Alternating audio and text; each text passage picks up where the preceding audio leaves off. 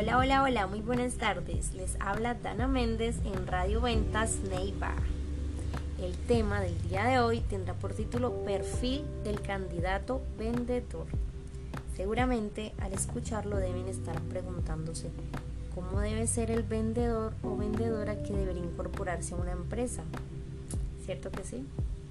Bueno, la respuesta está en reflexionar previamente y tomarse los minutos necesarios para escribir en una pequeña hoja de papel los aspectos que se buscan encontrar en la persona del vendedor a incorporarse. Veamos qué aspectos deberían definirse antes de iniciar toda acción de búsqueda. Lo primero será el sexo, la edad del candidato vendedor, el estado civil, la nacionalidad, etc. Posteriormente, debemos conocer si tiene o no experiencia y en qué. Porque, por ejemplo, no es lo mismo un vendedor con experiencia en instrumentos musicales a uno con experiencia en ventas de CDs. Bueno, lo siguiente son los rasgos de personalidad.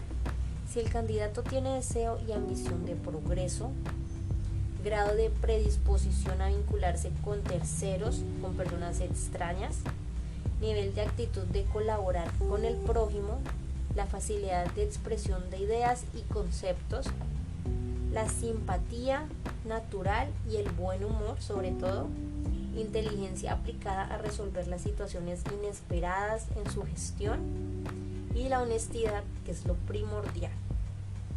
Después debemos establecer si se postula al cargo de ventas por necesidad o por vocación que claramente no es lo mismo.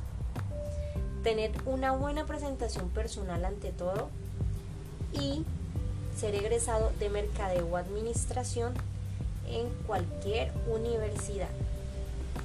Recuerda que en Radio Ventas Neiva te damos los mejores tips para contratar la fuerza de ventas correcta. Gracias por escuchar nuestro podcast del día de hoy, titulado Perfil del candidato vendedor. Hasta el próximo, nos vemos.